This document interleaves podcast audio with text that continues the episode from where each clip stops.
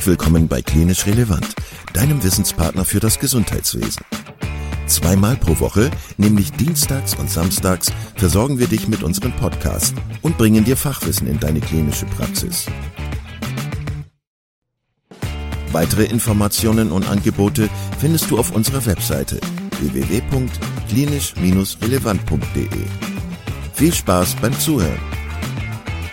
Heute mit Dr. Alexandra Wiedmer zum Thema digitale Gesundheitsanwendungen. Herzlich willkommen zum Klinisch Relevant Podcast. Schön, dass ihr eingeschaltet habt und hier zuhört und äh, herzlich willkommen an dich, Alexandra. Schön, dass du da bist. Ja, vielen Dank dir, Kai. Ich freue mich auch. Jetzt mal umgekehrt. Jetzt mal umgekehrt, genau. Ich wollte es gerade sagen. Ähm, ich habe ja den Vorteil, dass ich dich schon kenne und äh, weiß, wie du tickst ein bisschen. Äh, aber unsere, ein bisschen, genau, ein bisschen.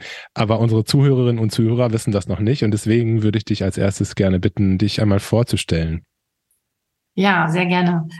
Ähm, wie gesagt, Alexandra Wittmer ist mein Name. Ich bin äh, seit äh, ja, 20 Jahren in äh, Ärztin, äh, die Approbation seit 2002, ähm, war lange in der Klinik, habe dann den Facharzt für Neurologie gemacht und dann an die sehr komische Kombination äh, die Zusatzbezeichnung der Psychotherapie angehängt. Ähm, ich fand diese Kombination sehr spannend, weil auch viele neurologische äh, Patienten und viele äh, neurologische Erkrankungen doch äh, auch mit einer erheblichen psychischen Beeinträchtigungen hergehen. Und das hat mich sehr fasziniert damals. Ähm, wie gesagt, in der Klinik habe ich gearbeitet, dann in der Praxis. Und dann hat mich mein Leben so komplett durchgewirbelt und in eine ganz andere Branche äh, äh, gebracht. Und zwar schon sehr früh im Jahr 2015, 16 in die Welt der digitalen Medizin. Und ähm, das lag daran, dass ich äh, im Rahmen von äh, privaten ja, Herausforderungen für ähm, alleinerziehende Eltern im Jahr 13, 14 ein großes digitales Online-Projekt gestaltet hatte und gesehen habe, wie groß sind die Hebel über digitale Medien, wie kann man auch Menschen helfen, therapeutisch auch helfen, aber auch medizinisch helfen, ähm, die zu Hause sitzen und keine Möglichkeiten haben, sich Hilfe von außen zu holen, was einfach zeitlich nicht geht oder auch keine Hilfe verfügbar ist. Äh, damals habe ich über eine Million Seitenbesucher gehabt, habe eine Webseite entwickelt, habe mir das alles selbst beigebracht, das Marketing, wie so ein E-Mail-Marketing funktioniert, wie man Webseiten programmiert. Das war, also es war eine völlig neue Welt für mich damals 2013, 14. Aber es hat mich sehr inspiriert und gesehen, okay, da ist viel Musik drin und wir werden in Zukunft ähm, digitale Medien und Medizin und Therapie sehr intensiv nutzen. Das hatte ich schon so im Gefühl. Und habe dann noch ein Buch für, zu diesem Thema geschrieben, einen äh, schematherapeutischen Ratgeber zur dam damaligen Zeit wurde dann in äh, eins der ältesten Digital Health Unternehmen abgeworben äh, zu der Gaia Group in Hamburg, die ähm, schon seit 20 Jahren digitale Therapeutika, heute nennt man sie DIGAs oder digitale Gesundheitsanwendungen entwickeln, aber nicht nur das, sondern auch integrierte Versorgung machen. Das heißt, wir haben für verschiedenste Krankenkassen äh, Patienten mit psychischen und auch neurologischen Erkrankungen deutschlandweit versorgt, um Chronifizierung vorzubeugen und zwar ähm, auf einem sehr digitalen Wege zu einem Zeitpunkt vor fünf, sechs, sieben Jahren, wo das noch keiner gemacht hat und alle gesagt haben, oh, wie könnt ihr das nur tun? Ähm, aber wir haben es ausprobiert und haben gesehen, auch über digitale Medien kann man sehr vielen Menschen helfen und auch therapeutisch und ärztlich tätig sein. Also ich habe meine erste telemedizinische Session vor sechs, sieben Jahren gemacht. Ähm, damals total neu, innovativ, undenkbar noch. Da war auch noch gar nicht dieses Telemedizingesetz, das war so überhaupt nicht erlaubt. Ähm, aber das hat mich alles sehr fasziniert und ähm, dabei bin ich äh, sehr lange Zeit geblieben, habe äh, das Team dort geleitet, habe sehr viel im Management dann gearbeitet, weniger in der Medizin und bin jetzt aber wieder auch zurückgekehrt an den Patienten seit äh, längerer Zeit. Jetzt arbeite halbtags in meiner Ambulanz, neuropsychiatrischen Ambulanz, mitten auf dem Land, wo wirklich echt die Hütte brennt und wir alles versorgen, was dort ankommt und die Menschen sehr, sehr krank sind und die Versorgung sehr schlecht ist. Und ich unter anderem auch natürlich viele Digas dort auch verschreibe. Ähm, ich habe ja viel Erfahrung damit gesammelt, in diesem Unternehmen und auch Digas selbst mitentwickelt. Das ist der eine Part und der andere Part ist, dass ich natürlich durch diese Erfahrungen in der Industrie und in der digitalen Medizin gesehen habe, oh mein Gott, wie groß ist der Gap zwischen dem, was ich im Krankenhaus in der Klinik erlebt habe und erlebe und dem, was eigentlich schon möglich ist und was viele Industrien, Stakeholder außerhalb der Medizin schon machen und sich einfach trauen und das tun. Und wir Mediziner, wir ackern den ganzen Tag und kriegen alles nichts mit. Ähm, und die anderen entwickeln da die wildesten tollen Dinge, wo wir viel besser und effizienter Patienten helfen können, um endlich dann mal aufzuhören, den ganzen Quatsch drumherum zu machen, den wir eigentlich gar nicht machen wollen. Und ähm, dieser Gap zwischen dem einen und anderen, ich sag's dir, der ist immer noch gefühlt teilweise 20 Jahre. Ja, also auch das Mindset her, so was möglich ist, wie wir miteinander arbeiten, was wir wollen, wo wir den Patienten hinstellen wollen, wie wir mit den Patienten umgehen wollen. Und das eine in der Klinik und das, was ich dort in diesen Unternehmen erlebt habe, das ist, ähm, ja, das war eine große Schere. Und daraufhin habe ich gesagt, okay, es braucht Brückenbauer. Und diese Brückenbauerin bin ich die anderen 50 Prozent meiner Zeit im, äh, in meinem Podcast und Videocast Docs Digital, wo ich halt innovative Ärzte und Ärztinnen mit Health-Tech-Unternehmen zusammenbringe, um mehr Verständnis füreinander zu schaffen und diese digitale Transformation, um die wir gar nicht drum herum kommen, ähm, mitzugestalten. Und zwar so, dass wir Ärztinnen und Ärzte auch wirklich einen Anteil dran haben und uns wirklich aktiv mit beteiligen. Weil das ist mir ein ganz großes Anliegen. Oft werden uns Sachen präsentiert irgendwelche Lösungen, ähm, die wir dann mit dem Patienten nutzen oder unseren Patienten auch angeboten werden, die nichts mit Realität in der Versorgung zu tun haben. Und das ärgert mich. Und deswegen brauchst du einfach definitiv mehr, definitiv mehr Austausch und den biete ich. Genau. Das mache ich. So. Da schließt sich der Kreis. Also ähm, genau. genau, in diesem Podcast, in diesem wunderbaren Podcast, den ich allen auch wirklich empfehlen kann, durfte ich zu, zu Gast sein, ähm, Docs Digital. Ähm, mhm. Und so haben wir uns kennengelernt. Mhm. Und ähm, ich fand es toll, das war gerade so ein richtiges brennendes äh, Plädoyer, das du gehalten hast. Aber ich finde ein mutmachendes Plädoyer, weil äh, es ja tatsächlich so ist. Also es gibt ja viele Dinge, die wir Ärztinnen und Ärzte jeden Tag tun, die vollkommen sinnlos und, äh, und überholt sind. Und ja, es gibt aber diese Hoffnung äh, durch die Digitalisierung und die ganzen Möglichkeiten da draußen. Ähm, Ziel für dieses Podcast-Interview mit dir heute wäre tatsächlich aber erstmal nur ein kleiner Schritt vielleicht, aber es, du hast es schon angesprochen, es geht um die Digas. Und ähm, ja. mein Wunsch war, war, war für heute, dass, dass wir da wirklich ganz äh, am Anfang vielleicht auch mal ein bisschen anfangen und einsteigen, weil mein Gefühl so um mich herum und auch auf mich bezogen ist, dass viele zwar das Wort Digas schon mal gehört haben, viele ärztliche Kollegen, aber selber keine verordnet haben, keine Idee haben, was das eigentlich ist, was das soll und, und so weiter und so weiter. Also lass uns bitte da einsteigen am Anfang und ähm, vielleicht kannst du noch mal umreißen, was ist ein Diga, was soll das, ähm, vielleicht auch ein paar Beispiele nennen, ähm, ja, genau. ja, oh, sehr, sehr gerne. Ähm, genau, ich ähm, habe, wie gesagt, äh, die Entwicklung von Digas schon seit, ja, ich glaube, acht, neun Jahren ist mir das ein äh, Begriff. Damals äh, ganz ungewohnt, weil ich weiß nicht, jeder Arzt, der das kennt, äh, steht in den Leitlinien immer drin, dann sollte man noch Lebensstilveränderungen angehen. Das ist ja bei vielen häufigen chronischen Erkrankungen steht das. Und dann steht ja zum Beispiel Psychotherapie oder Ergotherapie, aber häufig Lebensstiländerungen und dann Psychotherapie. Ja, aber das gibt's halt irgendwie nicht. Aber es ist auch nicht nie genauer definiert gewesen, was sind Lebensstiländerungen. So.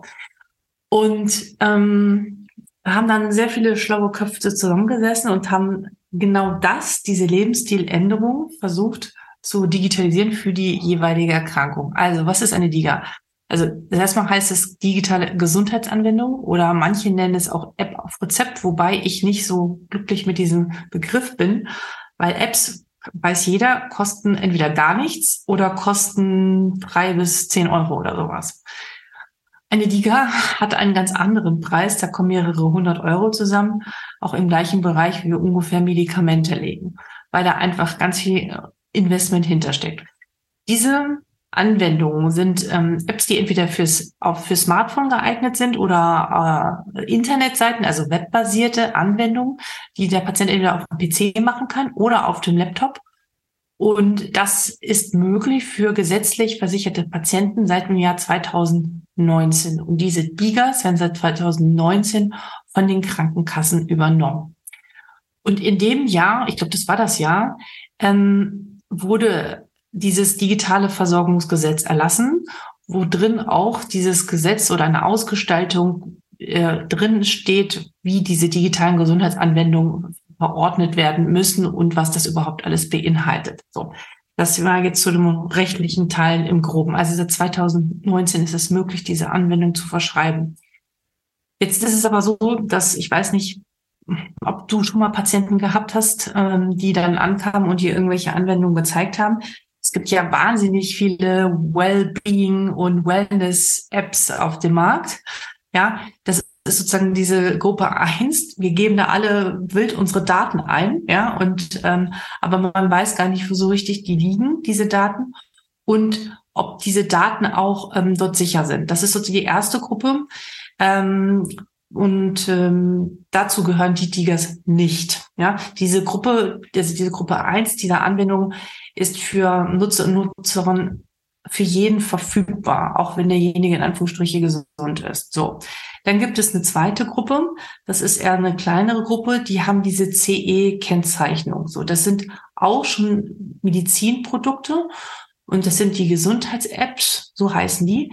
Die haben schon mehr andere Kriterien. Da muss viel mehr Sicherheit bestehen, Datenschutz, Risikomanagement, Nutzerfreundlichkeit und Funktionalität muss gegeben sein in der zweiten Gruppe. Das sind CE gekennzeichnete Gesundheits-Apps. Das sind die DIGES auch nicht. Jetzt kommen wir zu der dritten Gruppe. Ähm, in dieser Gruppe ist es so, dass diese Anwendungen erst nach Prüfung vom Bundesinstitut für Arzneimittel und Medizinprodukte zugelassen und verschrieben werden können.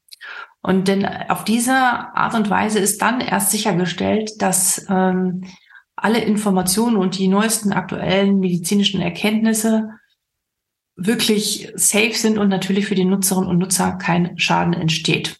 Soweit verstanden? Mhm. Gruppe eins besser nicht machen. Zwei, mh, drei, am besten. Ja. Und ähm, alle Digas sind, müssen über äh, eine Zulassungsstudie in, äh, im BFAM äh, zugelassen werden. Und ähm, damit haben sie eine gewisses, äh, einen gewissen Standard und eine Sicherheit, so dass wir sie verwenden können. Und sie können auch nur an Patienten gegeben werden, die dann eine dementsprechende Diagnose haben. Also wenn du wenn du einen Patienten, was weiß ich, mit einer mittelgradigen depressiven Episode vor dir sitzen hast, dann musst du halt gucken in dem BFAM-Verzeichnis, aha, welche digitale Gesundheitsanwendung ist für die Indikation mittelgradige depressive Episode äh, zugelassen. Das sind nämlich nicht immer alle, also für die mittelgradige schon, aber zum Beispiel die schwere depressive Episode ist nur für, soweit ich weiß, für eine DIGA zugelassen. Da muss man ganz genau gucken. Da sind immer wieder sehr kleine, feine Unterschiede. Ähm, und dann darf man nur diesen Patienten für diese Indikation diese digitale Gesundheitsanwendung verschreiben. Soweit verstanden? Was habe ich verstanden? Ähm, mh, du hast gerade gesagt, dass die gesetzlich versicherten Patienten das von der Krankenkasse auch bezahlt bekommen. Ja. Ähm, wie ist das mit privat versicherten Patienten? Ja, das ist noch relativ unklar. Da wird immer gesagt, dass man doch als Privatversicherter erst ab erstmal vorab mit seiner Krankenkasse sprechen soll. Die meisten mhm. übernehmen das, aber da gibt es noch nicht so einen klaren Prozess wie für die gesetzlich versicherten Patienten. Also vorher besprechen und dann übernehmen die meisten das auf alle Fälle. Das ist okay. so meine Erfahrung bislang. Okay. Ja. Was vom äh, Digitalisierungsgesetz ges gesprochen. Ähm, wo war sozusagen der Ursprung der DIGAs? Also letztlich hast du ja vollkommen recht, es gibt ja immer wieder so allgemeine, sehr allgemein mhm. gehaltene Empfehlungen für die Patienten mit einer bestimmten Erkrankung, was sie dann machen sollen, um ihre Erkrankung vielleicht so ein bisschen im Schach zu halten oder zu verbessern, auch natürlich Lebensqualität zu verbessern. Ähm, Und dann äh, sind die Patienten sozusagen aus meinem ärztlichen äh, Wirkungskreis raus und äh, bekommen vielleicht auch erst im nächsten Quartal wieder einen, einen, Termin. Und dann weiß ich gar nicht, was die Patienten machen. Ähm, wo kam sozusagen der Anstoß her, diese, diese Digas äh, zu entwickeln? Das ist eine wirklich gute Frage. Ich kann dir nicht sagen, wer den ersten Gedanken hatte, wo es ja. irgendwie losging. Ja. Ich habe natürlich im Hintergrund mitbekommen, wie viel Energie und Kraft da reingesetzt worden ist, um wirklich mal klar zu machen, dass das, dass der Lebensstil oder wie wir mit unserer Gesundheit umgehen, dass der, dass der Anteil der Selbstverantwortung viel mehr gestärkt werden muss und dass wir äh, viel mehr davon wegkommen müssen von der äh, von der Reparatur hin zu einer präventiven Medizin. Ich glaube, das war so ein äh, Prozess, der immer relativ langsam entstanden ist. Aber wenn ich jetzt daran denke, ich weiß ja, dass die ersten Gigas, die Entwicklung schon im Jahr entstanden sind, wo das iPhone auf den Markt kam. Also das ist schon sehr lange her. Da waren Menschen da, die sehr weit nach vorne gedacht haben, eine Vision hatten und dran geglaubt haben, dass das irgendwann mal in die Versorgung kommt und Realität wird. Das finde ich äh, grandios und fantastisch, ähm, dass, dass die so viel Mut hatten zu sagen, okay, wir entwickeln digitale Anwendungen, die dazu beitragen, einen Patienten, einen Menschen von einem Verhalten A zu einem Verhalten B mit zu begleiten. Und das kann man durch bestimmte Methoden und Techniken auch digital abbilden. Und das ist ein Denken, was uns Medizinern nicht unbedingt beigebracht worden ist. Ja, also wir, wir sehen, aha, ein Patient wirft eine Pille ein und kommt dann mal wieder und dann sagt er, ja, ist besser. Und der, der, der, der Effekt ist sehr schnell zu sehen. Aber Verhaltensstiländerung, und das ist auch gerade hier die große Herausforderung für die Patienten, aber auch für uns Ärzte, es ist noch nicht so greifbar. Ja, dann macht jemand dann so eine Diga, man hat die verschrieben, dann kommt er wieder und man fragt, ja, wie war's denn jetzt? Und der Patient zuckt, zuckt mit den Schultern und sagt, ja, war, ja, ist so, ist okay, ne? Oder war doof oder war gut oder aha. ja, was, was, was, was machen Sie denn jetzt anders?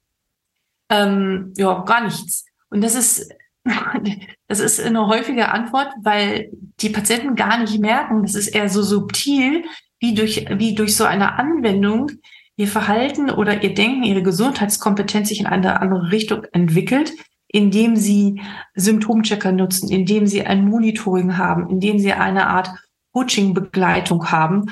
Und ähm, oder eine Edukation bezüglich ihrer Erkrankung, diese Veränderungen entstehen in sehr, sehr kleinen Dingen. Ich kann eine kleine Geschichte dazu erzählen. Ähm, ich hatte eine, ich hatte eine Patientin vor kurzem, die hatte eine Panikstörung, hat dementsprechend habe ich ihr eine Liga verschrieben. Die ist nicht zu mir allein in die Ambulance gekommen. Die ist immer mit ihrem Mann gefahren. Die kann auch nicht einkaufen gehen, weil sie einfach so eine Panik hat. So. Dann habe ich ihr die gegeben, habe ihr das sehr ausführlich erklärt, äh, wie ihr das hilft zu der Medikation dazu. Natürlich gibt es keine Therapeuten. Ja, also es gibt es einfach nicht für die Masse der Menschen, die in den Bedarf haben. Und man muss ja auch leider sagen, je kränker der Mensch ist, desto weniger hat er, findet er einen Psychotherapeuten, weil die Psychotherapeuten, es will, will jetzt nicht gemein sein, aber sich eher die Patienten schon noch gut aussuchen können und die sehr schwer Kranken wirklich alleine dastehen. Na gut, die hatte, ähm, die hat die Anwendung bekommen und ähm, dann kam sie das nächste Mal wieder und ich sah ihren Mann nicht. Ich so, hm, äh, wie sind Sie hier? Ja, ich bin allein im Auto gekommen. ich gesagt, aha, das ist ja spannend. Wie, wie haben Sie das geschafft? Ja, ich habe es einfach gemacht. Dann habe ich gesagt, ja, und, haben Sie denn diese Anwendung mal gemacht? Mhm, habe ich gemacht. Ja, und? Ja, weiß ich nicht. Ja, läuft halt so, ne? Ich so, kann, kann das irgendwie damit im Zusammenhang stehen? Und dann hat sie es wirklich, es hat gerattert, gerattet. Meinst du, ja, stimmt. Da steht ja drin, dass ich mich immer wieder konfrontieren soll. Und ihr ist das selbst gar nicht aufgefallen. Und dann habe ich gesagt, da sehen Sie. Und das sind so ganz kleine, kleine Dinge, die sich verändern im Alltag, im Verhalten der Menschen, das aber gar nicht auffällt. Und wir Ärzte aber auch noch es nicht gelernt haben, wirklich da nachzufragen. Mhm. Also diese Kommunikationstools haben wir einfach noch nicht. Zu mhm. erfragen, was ist denn jetzt wirklich besser? Woran merken Sie das denn? Und teilweise haben wir ja auch wirklich gar nicht die Zeit dafür. Und das macht es noch so schwierig, sozusagen diesen medizinischen Nutzen, so wie es gesagt wird, zu erkennen. Weil eine DIGA, da sind sehr viele Studien, eine Zulassungsstudie muss ein Hersteller einreichen beim BFAM und derjenige muss einen positiven äh, Versorgungseffekt nachweisen. Das ist entweder der medizinische, äh, ein medizinischer Nutzen. Das bedeutet entweder der Gesundheitszustand hat sich verbessert, die Krankheitsdauer hat sich verkürzt, derjenige lebt länger oder die Lebensqualität hat sich verbessert. Das ist die eine Sache, was unter diesem positiven Versorgungseffekt fällt. Aber auch, und jetzt muss ich das Wort nachlesen, ich vergesse es immer wieder, die patientenrelevante Struktur oder Verfahrensverbesserung. Und da möchte ich einen Punkt hervorheben, der, der mir ganz wichtig ist. Die, die GIGA trägt auch dazu bei, natürlich die Gesundheitskompetenz von Menschen zu erhöhen, aber auch ein positiver Versorgungseffekt ist auch, wenn die GIGA dazu beiträgt, dass Angehörige entlastet werden von Aufgaben, und das ist wirklich revolutionär, also Reduzierung von therapiebedingten Aufwänden und Belastung für Patienten an Angehörige. Das wird sozusagen belohnt und das ist äh, revolutionär, weil wir da das erste Mal auch soziale Faktoren mit einschließen, die wir sozusagen mit erstatten, ja, und mit in die Versorgung bringen und äh, das ist wirklich grandios. Ähm, insofern, das muss nachgewiesen werden und dieser medizinische Nutzen ist nicht so einfach erkennbar, Weder für die Patienten, die es natürlich kennen, es muss schnell gehen und der Doktor macht ja alles für mich, weil sie ja gerne Verantwortung abgeben. Und jetzt sollen, geben wir die Verantwortung zurück. Und ich glaube, diese Diga und diese Reichweite, wir haben noch gar nicht begriffen, was das eigentlich alles bedeutet. Ich dieser, also jeden Tag, wenn ich das mache oder mit den Leuten darüber spreche, sowohl in dem Podcast, in den Gesprächen mit anderen, aber auch mit den Patienten, das wird unsere Rolle als Mediziner komplett verändern, weil wir viel mehr, und das ist so erst der Anfang, mit unseren Patienten über Daten und die über Monitoring und all diese Dinge sprechen werden. Und das wird unser Rollenbild als Arzt komplett verändern. Und der, die DIGA ist erst der Anfang davon. Und ähm, ja, total spannend jedenfalls. Ja, ich, hab ich muss mich jetzt gerade selber äh, sortieren, weil ich tausend Fragen äh, habe durch das, was du gerade äh, so angesprochen hast. Ja. Mir ist nur gerade als Impuls gekommen, ähm, was sich ja total aufdrängt, ist ja einfach die Bedeutung der Digas in der psychotherapeutischen Versorgung unserer Patienten ähm, im, im Alltag, weil Du hast es vorhin schon gesagt, die Patientinnen und Patienten bekommen keine äh, Therapieplätze kurzfristig. Insofern. Auch langfristig nicht. auch ja, langfristig. Wir müssen ja mal ehrlich sein. Ach, ja. das ist utopisch. Mhm. Das heißt, ja. das ist ja so ein bisschen, hat das so ein bisschen so einen überbrückenden Charakter auch immer für mich gehabt. Aber, aber wenn ich dich richtig verstanden habe, ist das gar nicht so nur als Überbrückung gedacht, bis eine richtige richtige, in Anführungszeichen, Therapie stattfinden kann, sondern das ist auch schon eine richtige Therapie. Exakt. Ähm, exakt, genau. Also man, äh, ich, ich weiß, dass viele sich natürlich sehr zurückhalten, das so zu sagen, weil ähm, sie nicht damit jemand vom Kopf losen wollen. Und mhm. ich muss auch ehrlich sagen, meine, die DIGAs dürfen von Ärztinnen und Ärzten und Psychotherapeuten und Psychotherapeuten verschrieben werden. Das war in den letzten Jahren und das ist, ich meine, es wird weniger, aber am Anfang, ich habe das hundertfach erlebt, eine große Angst von vor den Berufsgruppen, werde ich jetzt ersetzt, besonders von den Psychotherapeuten, weil natürlich der psychoedukative Teil, der Coaching-Anteil, Dialoge, Dialoganteile werden von dieser Anwendung übernommen und dann die Frage entstand, ja, wozu bin ich denn jetzt noch eigentlich da? In der Ärzteschaft ist das nicht ganz so ausgeprägt wie in, äh, unter den Therapeuten, aber da entsteht jetzt auch langsam ein Shift. Ich kann nur sagen, je besser, je mehr meine Patienten die DIA nutzen, desto besser sind die Gespräche, die ich mit ihnen führe. Ich sage dann zu denen immer, wissen Sie was, ich möchte, dass Sie das nächste Mal wieder kommen. Sie sind der Experte. Sie sollen mehr wissen über Ihre Erkrankung als ich. Sie erzählen mir dann, was da los ist. Sie, Sie müssen mit im Boot sein. Ja. Und ähm, wenn, wenn die das dann wirklich machen, dann kann ich mit denen auf einer ganz anderen Ebene sprechen und, die, und dann habe ich wirklich Zeit zum Sprechen. Da muss ich nämlich dieses Ganze, was ich schon hunderttausendmal erzählt habe, nicht mehr sagen, weil diese Anwendung das für mich übernommen hat. Verstehst du, was ich meine? Ja. Und ähm, also ich, ich finde, es ergibt viel mehr Freiheit, auch mir als Arzt. Und ich bin manchmal so froh, wenn ich da zum Beispiel auch Leute chronifizierte, also chronische Schmerzpatienten habe, habe die Opiate bis zum sonst wo nehmen und die dann da hilflos vor mir sitzen und sagen, was soll ich denn machen? Und ich ihnen dann noch das in die Hand geben kann, das nimmt auch von mir so ein bisschen meine Hilflosigkeit manchmal, wo ich sage, okay, also ich kann Ihnen jetzt nicht in eine Schmerzklinik leiten. Das wird nichts. Das, das ist, das funktioniert auch nicht. Aber ich kann Ihnen das mitgeben. Und das ist ähm, wirklich, äh, ich habe da schöne, schöne Beispiele auch, wo das sehr positiv ist und die Menschen da gut darauf reagieren. Was ich nicht mache, ich weiß, das machen manche so nach dem Motto, ich, du bist dann, äh, ich, sie haben dann den Therapeut oder Arzt in der Hosentasche. Ja, das schürt falsche Erwartungen. Ja, die denken dann, das ist dann hochpersonalisiert. Bin mir sicher, dass die Digas sich auch in mehr Personalisierung, also da noch hin entwickeln werden. Aber da sind sie jetzt noch nicht angekommen und dann ist es häufig frustrierend. Man muss halt den Patienten auch weiter versichern, sie bekommen das, aber ich bin trotzdem mit ihnen in der Beziehung und ich bin weiterhin für sie da. Viele haben dann so ein bisschen die Sorge, ich krieg jetzt sowas und mein Arzt, der stempelt mich ab. Oder ja, besonders immer, wenn es heißt, ähm, als, äh, als Überbrückung. Ach, das war gar nicht. Überbrückung. Ja, ja, ja, ich, ja Aber absolut. Na gut. Also äh, und deswegen auch mein Appell, die Digas wurden entwickelt und auch die Studien sind so designt, dass sie standalone sind, dass derjenige, der Patient das machen kann, ohne dass eine andere Person mit ihm darüber sprechen muss. Die kriegen ja auch Feedback in diesen, ähm, in diesen Digas. Die kriegen Rückmeldungen, die kriegen SMS zugesandt, je nach Hersteller.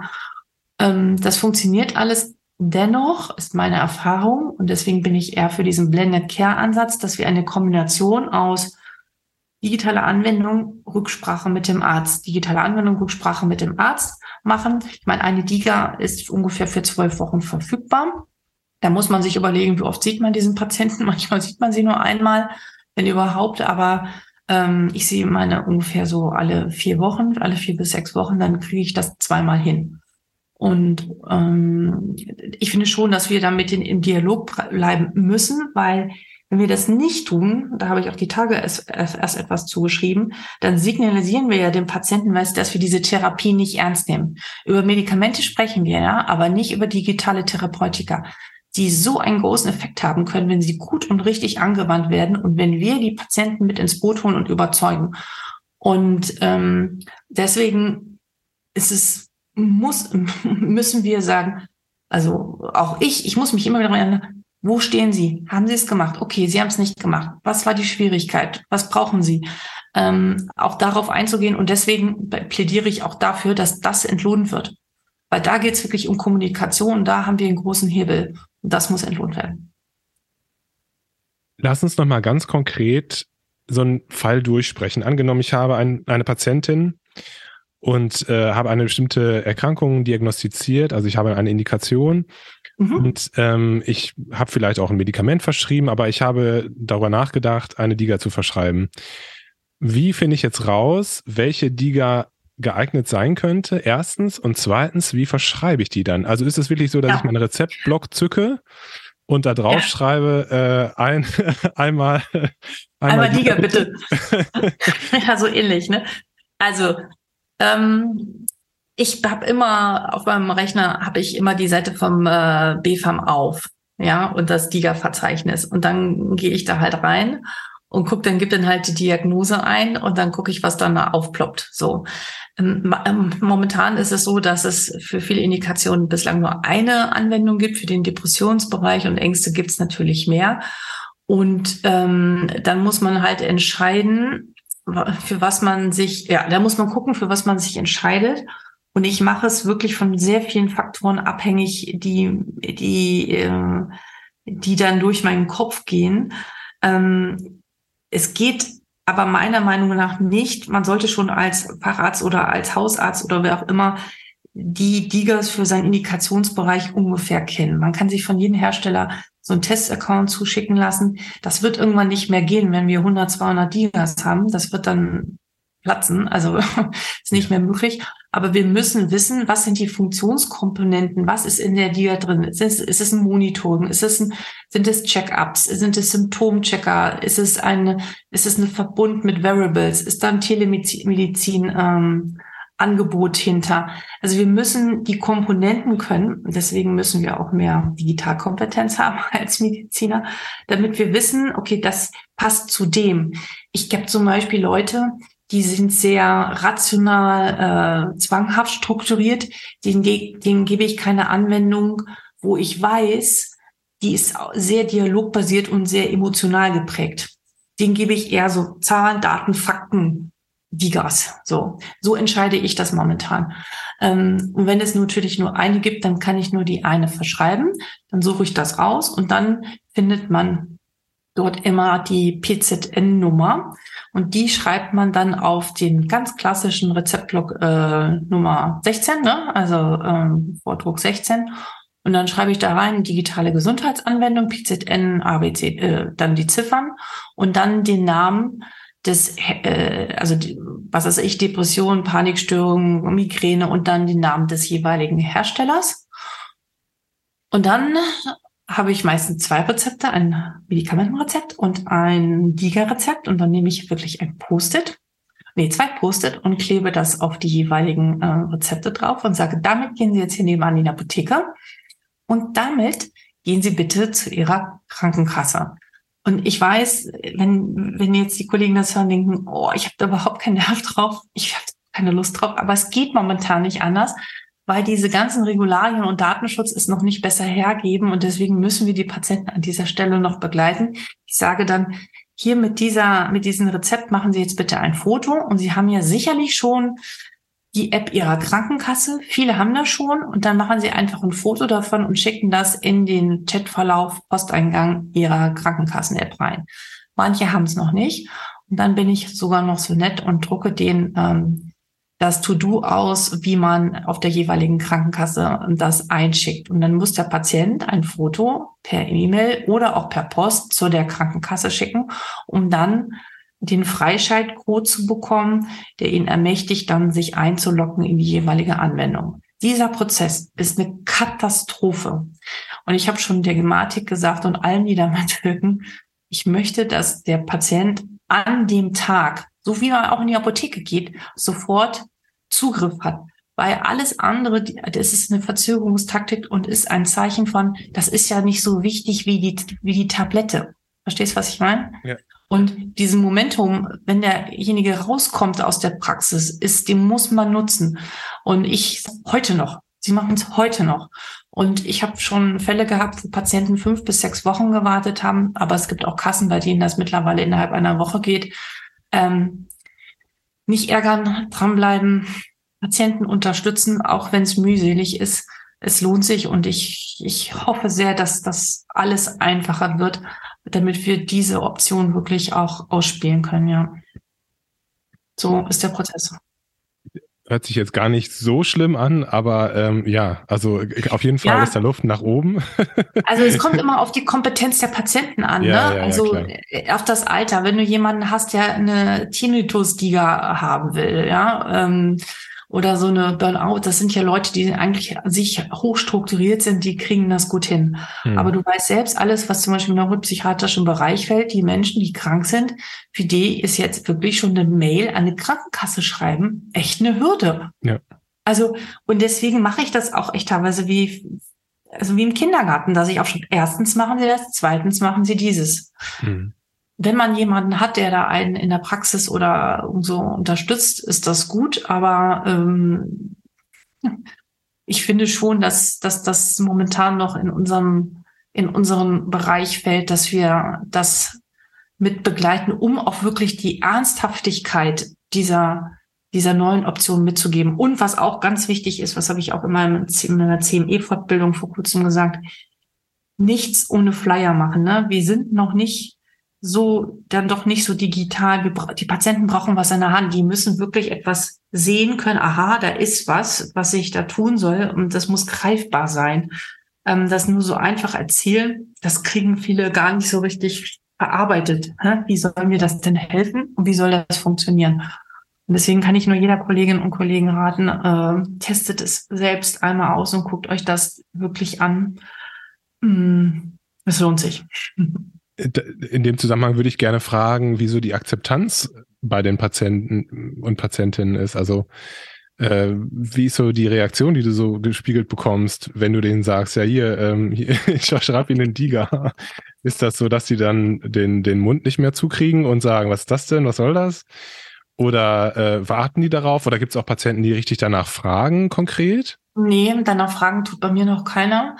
Ich frage äh, äh, immer auch danach, also als erstes frage ich immer so bei jeder Anamnese oder wenn ich einen Neupatienten habe oder auch bei Bestandspatienten gucke ich darauf, wie die mit ihrem Handy umgehen. Also viele, die ja in Sprechzimmer kommen, irgendwie hantieren die immer mit dem Handy rum. Und ich habe meine Anamnese jetzt insofern erweitert. Also natürlich habe ich immer den, das Biopsycho, biopsychosoziale Modell im Kopf, was bei dieser Verschreibung ein ganz wesentlicher Faktor ist aber ich habe es durch den Tech-Bereich erweitert. Ich frage mittlerweile jeden Patienten, wie ist sein, sein, seine digitale Kompetenz? Also die einen haben ein Handy und telefonieren nur, die nächsten nutzen nur WhatsApp und es gibt auch jüngere Leute, die gehen damit gar nicht ins Internet. Die machen das nicht. Und dann gibt es welche, die sind 80-Jährige, die tippen da wie die Wilden. Und wenn mir ein Patient erzählt, ja, ich habe da so und so eine App, dann weiß ich, okay, Chaka, der kann das dann ist auch die Wahrscheinlichkeit hoch, dass, dass, dass das was bringt. Wenn der Patient zum Beispiel starke Konzentrationsstörungen hat, ja, dann lasse ich es eigentlich von vornherein. Also dann, das, das, das, das funktioniert nicht. Weil man muss schon ref sich reflektieren können und lesen können.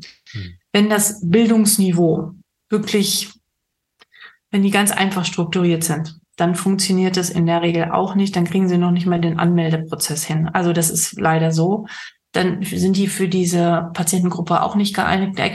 geeignet. Oder aber auch wenn zum Beispiel ähm, gerade berufliche oder private Rahmen sind, jemand gerade einen neuen Job anfängt oder so weiter, dann verschreibe ich sie in dem Moment auch nicht, weil ich weiß, der hat nur zwölf Wochen Zeit, der wird sich nicht dran setzen.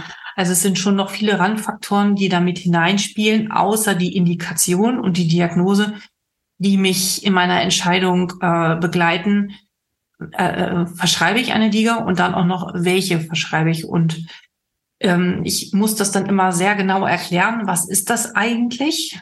Ja, ich sage, das ist sozusagen eine Art, ich sage dann Online-Kurs oder auch eine App, obwohl das nicht mit einer normalen App zu vergleichen ist, weil das sehr viel Geld da reingeflossen ist und ihre Krankenkasse zahlt das und das kostet so zwischen drei bis 500 Euro. Ich meine, also ich sage das, weil ich den Patienten damit deutlich machen will, was das für, also was das für einen hohen Wert hat. Und dann ist meistens die Reaktion so, ach wirklich? Ja, das hätte ich nicht gedacht. Ich dachte, das kostet nichts.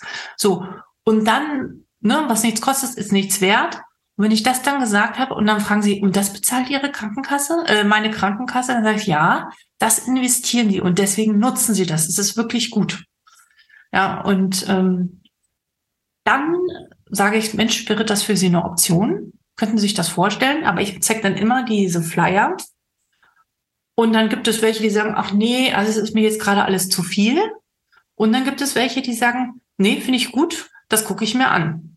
Und dann sage ich auch noch, wissen Sie, die Hersteller oder die in der Anwendung empfehlen die dann meistens so was ich zweimal 30 Minuten in der Woche.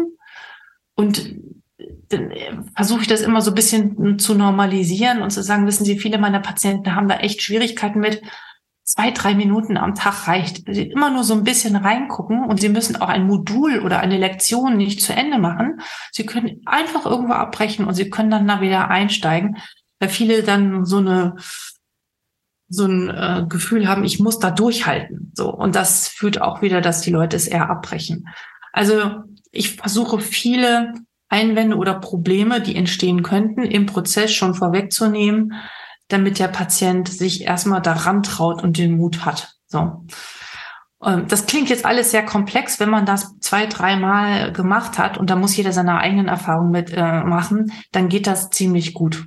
Und was ich dann auch noch immer mache, ich erzähle dann immer noch, noch so ein bisschen Storytelling, dann erzähle ich immer eine Geschichte von einem Patienten, der genauso in einer gleichen Situation war wie er oder sie und die gleiche Diagnose hatte und der das auch bekommen hat und das richtig gut gelaufen ist. Und dann äh, sagen die meisten, ach wirklich? und dann, also das ist so das Letzte, was ich dann mitgebe. Wie gesagt, es klingt alles viel, aber ich kriege das mittlerweile, naja, in zwei, also drei, vier Minuten brauche ich dafür ungefähr. Mhm. Und ich hoffe irgendwann, dass die Patienten diejenigen sind, die so viel so Gesundheitskompetenz haben wollen und die auf uns zukommen und sagen, hey, verschreiben Sie mir die, dass wir diese ganzen Erklärungen gar nicht mehr machen müssen. Ja. Es muss einfach normal sein, dass mit jeder Erkrankung es sofort die, die, die Gesundheitskompetenz erhöht wird und jeder weiß, was los ist. Ich meine, jeder weiß auch ungefähr, was auf seinem Konto los ist, aber über unsere Gesundheit oder wie der Gesundheitszustand ist oder wie wir das ändern können, da wissen wir nicht genug Bescheid. Und das, das kann einfach nicht mehr sein. Ja. So als, ähm, wenn ich eine Strich unter, einen Strich unter die Rechnung mache, dann, dann würde ich sagen, ist es ja total wichtig, dass wir mh, genauso wie wir die Medikamente kennen, die wir verschreiben, dass wir natürlich dann auch so ein bisschen äh, nicht nur ein bisschen, dass wir wissen, was es da für Apps äh, oder für Digas gibt äh, und was die, was die machen, ne? also wie die äh, funktionieren, für welche Patienten, äh, die eher geeignet sind und für welche nicht. Also das Exakt. ist natürlich schon die Herausforderung, die jetzt da entstehen würde. Alex, ich habe noch eine Frage. Hm, wir beide sind ja Neurologen. Ja. Äh, das äh, verbindet uns ja auch. Ähm, damit man sich vielleicht mal so ein bisschen vorstellen kann, äh, welche Indikationsbereiche es da so gibt, was Digas betrifft. Kannst du mal so sagen, also gibt es für Parkinson-Patienten zum Beispiel, gibt es da Digas oder für MS-Patienten? Wie, wie ist ja, das? Ja, also für Parkinson gibt es noch nichts, leider. Ähm, also, oh oder außer ist es jetzt in den letzten Tagen was gekommen, was an mir vorbeigegangen ist. Ähm, für MS-Patienten gibt es Digas, für Schlaganfall, glaube ich, ist jetzt auch etwas rausgekommen, aber die kenne ich jetzt noch nicht. Also jeden Monat kommen eigentlich neue äh, Anwendungen dazu. Mm, und ähm, im neurologischen Bereich ist ich meine, ja, Schlafen, MS, Migräne, das sind die Digas, die es jetzt gerade für den neurologischen Bereich gibt. So. Also Schlafstörungen, äh, nicht organische primäre Insomnie, ähm, Migräne mit und ohne Aura und ähm, MS in Kombination mit Ängsten und Depressionen, also und Fatigue. Ja. ja. Das sind die. Und psychiatrisch, mhm. wenn ich das richtig rausgehört habe, da sind so die meisten, da ist so die meiste Musik drin, würdest du sagen, oder? Moment, äh, ja, momentan ja. Also es ist äh, Depressionen, Ängste, chronische Schmerzen und auch ähm, jetzt seit neuestem auch eine für Borderline-Störung. Oha. Ja, ja, das, ja, das ist, äh, das sind jetzt so die in dem Bereich. Ja. Aber ich weiß, dass äh, auch äh, also vielleicht die kognitive Störung ist jetzt auch gerade eine neue rausgekommen. Ähm, nicht rauchen können, also, also Nichtraucher, die gibt mhm. es auch, obwohl die habe ich noch nie verschrieben. Ähm, und ich weiß aber, dass im Hintergrund natürlich an Themen wie Schizophrenie, ADHS, ähm, bipolaren Störungen, also an allen möglichen Erkrankungen wird äh, gearbeitet. Ähm, jetzt ist auch gerade für die Herzinsuffizienz eine Diga rausgekommen. Also eigentlich, man kann sich ja die Leitlinien angucken. Immer wenn da steht, Lebensstiländerung oder arterielle Hypertonie, ne, auch, auch, äh, da gibt's glaube ich, auch schon wieder eine neue Liga. Ähm, das sind, das sind die Indikationen, wo man selbst einfach einen großen Impact hat und viel dazu beitragen kann. Und da müssen wir die Patienten hinbekommen, viel früher da Verantwortung zu übernehmen, ähm, als das bislang der Fall war, ja ich kann es kaum erwarten, äh, mal eine Liga zu verschreiben. Also einfach mal auch um das auszuprobieren. Und ähm, ja. ich denke, ich denke, ich werde mir mal ein bisschen Infomaterial besorgen, um ja. so mal in meinem äh, Wirkungsfeld mal zu gucken, was es da so gibt. Also ja. das finde ich ja schon spannend. Kann ich, kann ich nur empfehlen. Diese Hersteller haben eigentlich auf ihren Seiten ganz leicht immer kann man da seinen Namen eintippen und dann schicken die einen so Pak Paketchen zu. Ja, ja, und dann kann man, äh, also ohne Flyer ist meiner Meinung nach funktioniert es nicht.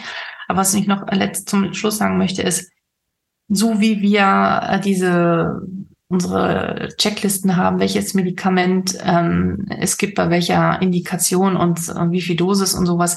Das wird es. Es ist eine Frage der Zeit. Ich habe schon vor meinen Augen ähm, das gleiche Büchlein geben äh, für ähm, digitale Gesundheitsanwendungen. Und wir müssen im Endeffekt wirklich für unsere jeweiligen Indikationsgebiete oder äh, Fachgebiete wirklich im Kopf haben, äh, zu welcher Erkrankung gehört welcher, welche Anwendung. So, da werden wir hinkommen. Und ähm, ja, bin gespannt. Vielleicht mache ich da mal mit. ich würde sagen, ich würde die, ähm, die Internetseite mit, den, mit der Auflistung der Digas, die würde ich verlinken, vom BFAM. Das war vom BFAM, ja, richtig? Genau. Ja, ja unbedingt. Ähm, damit äh, alle dann da mal reingucken können. und sich mhm. so ein mhm. bisschen schlau machen können. Mhm. Und äh, für jetzt danke ich dir ganz, ganz herzlich. Du hast mich äh, ja, ich finde das spannend. Also ich finde, das ist cool, das erweitert die äh, Möglichkeiten, die man hat und das holt einem vielleicht auch so ein bisschen hier und da aus der Letalität, Letalität sage ich schon, aus der Letalität sage ich.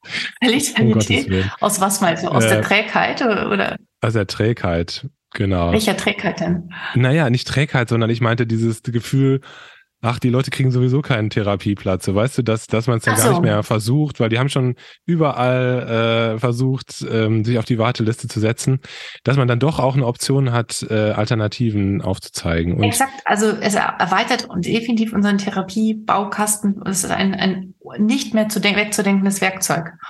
Und ja. wenn es nur was mit Raucherentwöhnung ja auch wäre, ne? Vaskuläre Risikofaktoren. Ja, also oder, oder was weiß ich, Gewichtsabnahme super oder so, das ist doch, das wäre doch mega. Ja, aber das A und O, das ist das, das, das, das wir selbst, also wenn wir nicht davon überzeugt sind und wir es ja. nicht verstehen, dann können wir es auch nicht unseren Patienten transportieren. Und dann können die entwickeln, was sie wollen. Wir sind sozusagen das Nadelöhr.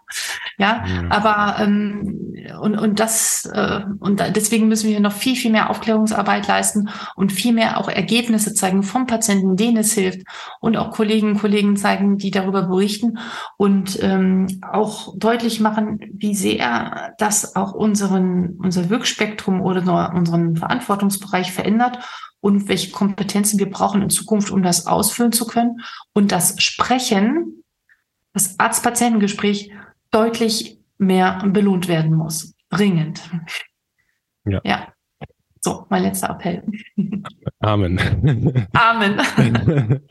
danke, danke, danke. Hat super Spaß gemacht, war super inspirierend, ja, mit dir zu sprechen. Und äh, ja, lasst uns in Kontakt bleiben. Machen wir. Bis dahin, mach's gut. Tschüss. Vielen Dank, dass du heute wieder zugehört hast und unser Gast gewesen bist. Wir hoffen sehr, dass dir dieser Beitrag gefallen hat und du etwas für deinen klinischen Alltag mitnehmen konntest. Wenn dem so sein sollte, dann freuen wir uns sehr über eine positive Bewertung bei Apple Podcasts. Falls du Lust hast mitzumachen und es einen Themenbereich gibt, in dem du dich besonders gut auskennst, dann melde dich doch gerne unter kontakt@klinisch-relevant.de. Gleiches gilt, wenn du Themenvorschläge oder konstruktive Kritik für uns hast. An dieser Stelle auch der Hinweis auf unseren Newsletter, den du unter www.klinisch-relevant.de abonnieren kannst und der dich immer auf dem Laufenden hält. Wenn du dich für unseren Newsletter einträgst, bekommst du einen 5-Euro-Gutschein, mit dem du in unserer Fortbildungsakademie einkaufen kannst. Wir wünschen dir jetzt bis zum nächsten Mal eine gute Zeit und freuen uns, wenn du bald wieder einschaltest. Pass auf dich auf, bleib gesund. Bis zum nächsten Mal. Ciao.